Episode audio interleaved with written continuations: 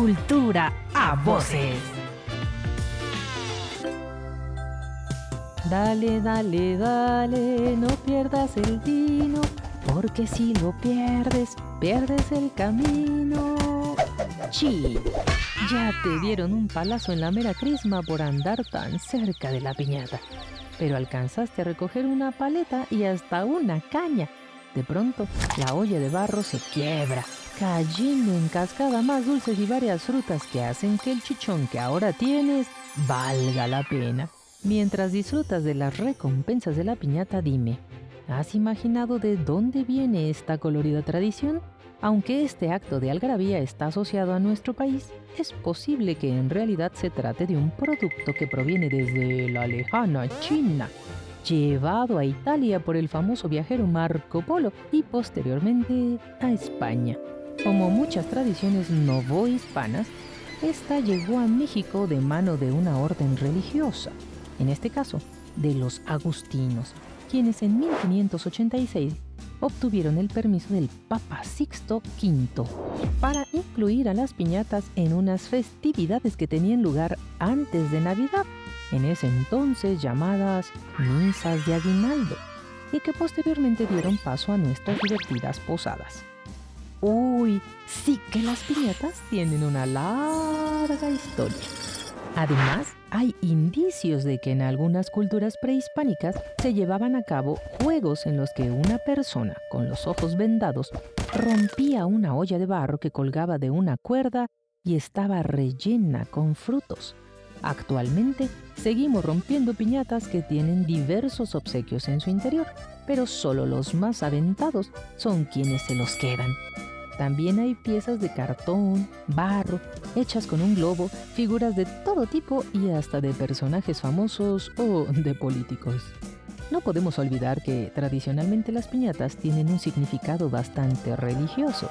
Recordemos que los picos representan los pecados capitales y por eso deben llevar siete.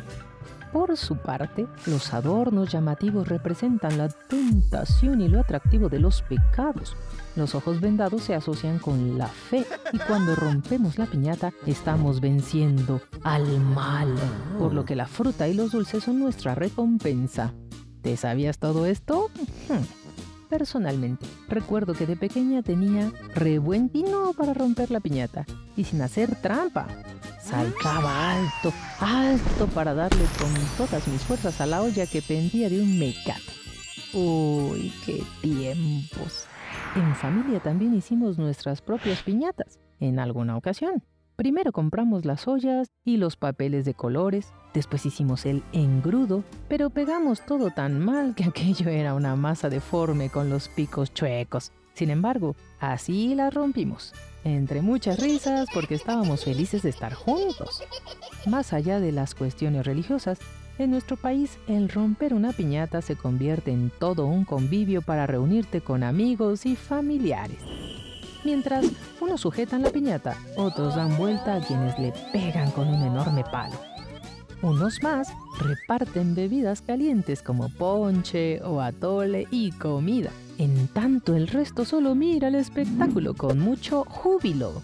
Una vez que la piñata se rompe, todos se abalanzan sobre las piezas que había en su interior y hasta se arman los empujones para poder alcanzar el dulce más preciado.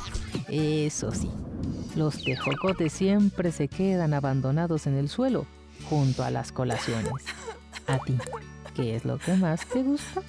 Mientras tú piensas en las delicias de la piñata, yo voy a rellenar la mía porque al rato tengo una posada.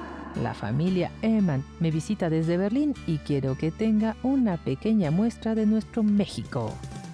Ya le diste una, ya le diste dos, ya le diste tres y tu tiempo se acabó. Once Digital presentó Cultura a Voces. Narración y guion Miroslava Rodríguez Martínez. Producción Patricia Guzmán. Coordinación de producción Mariana Servín. Asistente de dirección Alejandra Dueñas. Editoras de estilo Sandra Rodríguez, Leticia Hernández. Animación Ilse Murillo. Diseño sonoro y postproducción Eduardo Monroy, Cecilia Victoria. Con una investigación de Leticia Hernández.